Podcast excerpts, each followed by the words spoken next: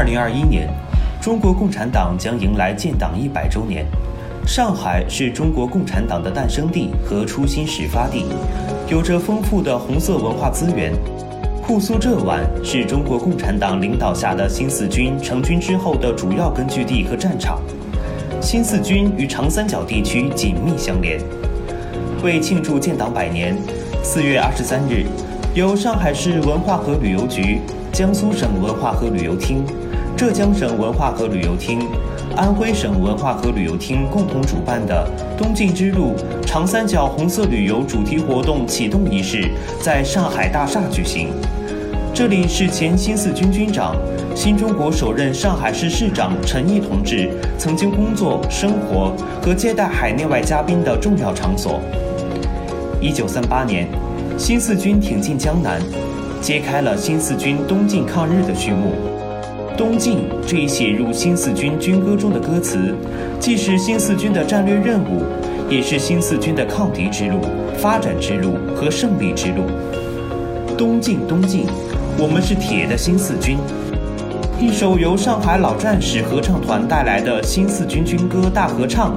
拉开了东进之路大型红色旅游主题活动启动的序幕。上海老战士合唱团成立于1986年。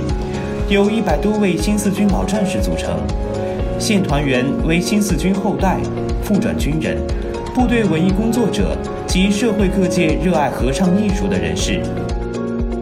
启动仪式上，春秋旅游代表长三角文旅企业发布了首批三省一市红色旅游精品线路，主要包括中共一大纪念馆、新四军驻上海办事处、江苏盐城新四军纪念馆。泰州新四军黄桥战役纪念馆、浙江丽水浙西南革命根据地纪念馆、湖州长兴新四军纪念馆、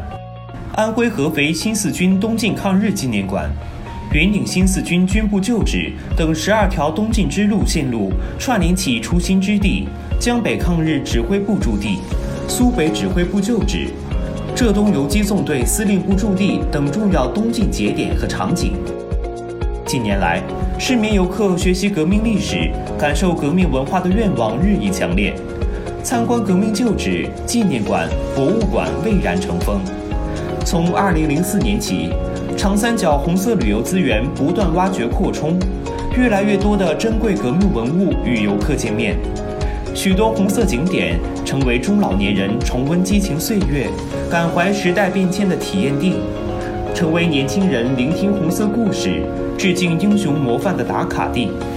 不少红色旅游景区进行了深度开发，将革命历史运用声音、动画、数字互动等科技手段还原，使红色旅游由静态向动态转型。文旅企业也不断完善和创新产品内容和服务，满足不同客群多样化、市场化、定制化的需求。提升游客对文化、休闲、品质的体验感。围绕庆祝建党百年，结合党史学习教育，长三角地区文旅企业将持续为市民游客提供更加优质的产品和服务，不断增强红色旅游的感召力和吸引力，让市民游客在互动体验中接受红色文化的熏陶，以旅行的方式回顾党的历史，铭记初心使命。本次东进之路主题活动得到了上海市新四军历史研究会、长三角旅游推广联盟的大力支持。启动仪式后，长三角地区城市代表做客上海旅游直播间进行在线直播，为市民游客带来了各地线路的深度推介和讲解。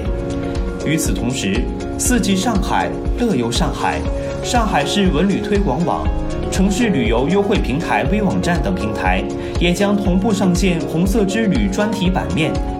引导长三角市民游客体验跨区域的红色旅游精品，在旅途中感受、学习、体验中国共产党带领全国人民取得的一系列伟大成就，传承红色基因，践行初心使命。